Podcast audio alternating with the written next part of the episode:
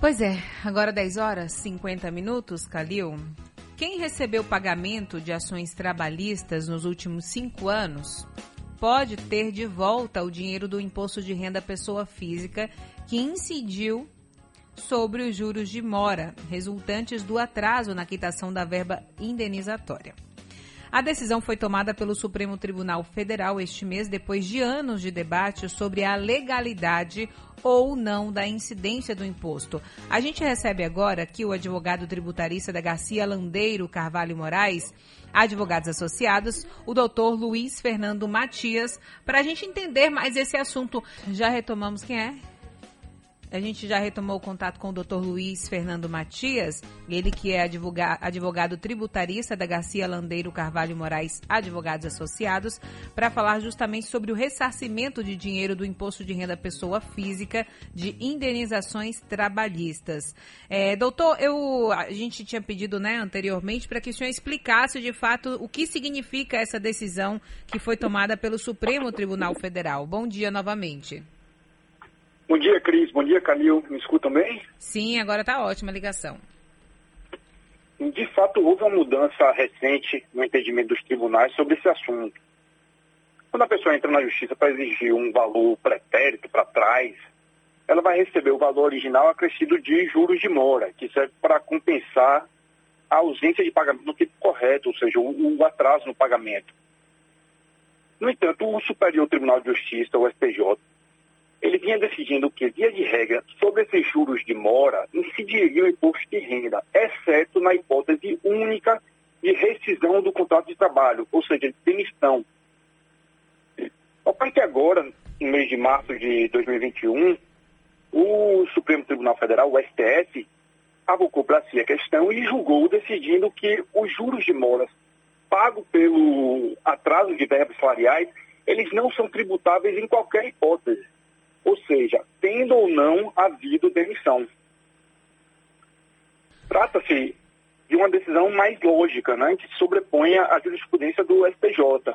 Afinal, com ou sem a rescisão do contrato de trabalho, os juros de mora apresentam a mesma finalidade, que é definida pelo Código Civil, compensar ou indenizar o prejuízo decorrente do atraso no pagamento. Agora, doutor, por que, que essa quantia do pagamento de ações trabalhistas ela ficava retida? Bem, pode repetir? É, por que, que essa quantia do pagamento de ações trabalhistas ela ficava retida antes? Tá, tá, tá bem ruim. Deixa eu mudar de lugar aqui, porque eu não estou escutar. Tá bom. Pronto, pode dizer. Oi, eu estou perguntando aqui por que, que essa quantia antes do pagamento de ações trabalhistas ela ficava retida? É, a Justiça do Trabalho, ela faz isso já em é, obediência a uma orientação da Receita, certo? A Receita determina que, quando for feito o pagamento de valores acumulados, seja retido imposto de renda sobre o valor.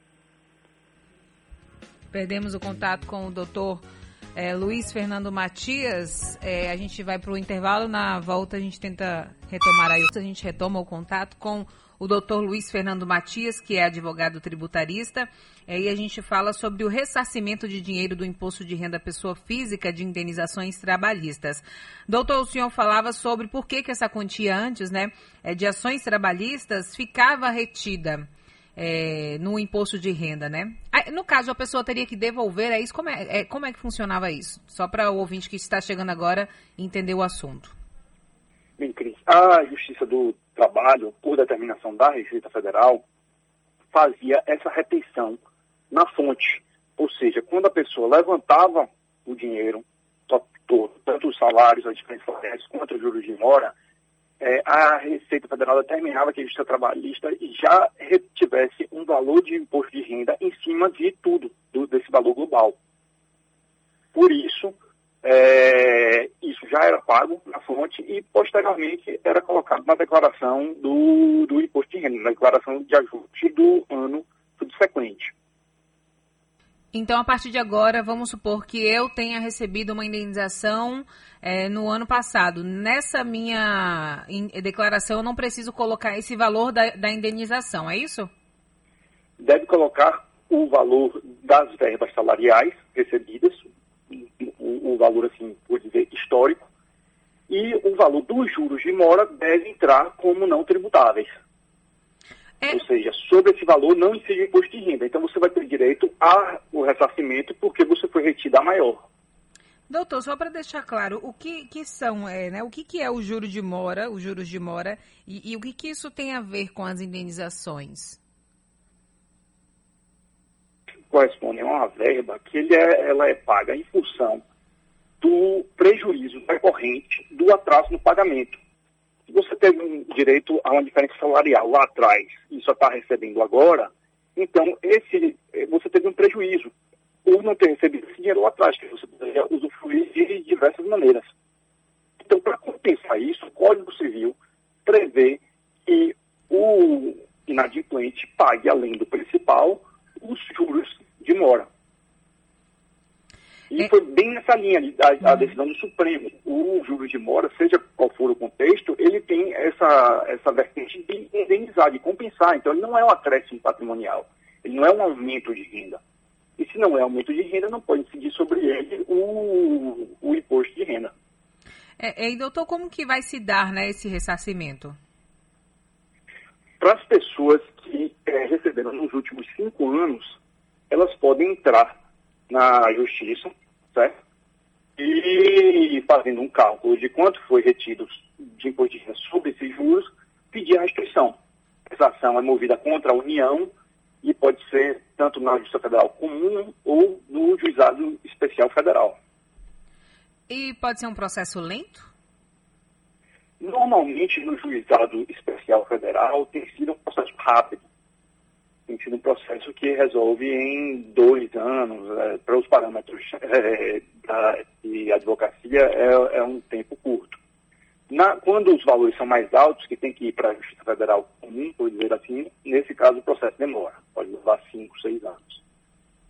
Mas o, o, o valor é, deve ser, para entrar no juizado, deve ser inferior a 60 salários mínimos. Hum, entendi. Tá certo, então, doutor. Eu gostaria de agradecer aqui a sua participação. A gente conversou com ele, advogado tributarista da Garcia Landeiro Carvalho Moraes Advogados Associados, o doutor Luiz Fernando Matias. Muito obrigada aqui pela participação, doutor. Tenha um ótimo dia, viu? Eu agradeço pela oportunidade, Cris. Bom dia. Bom dia.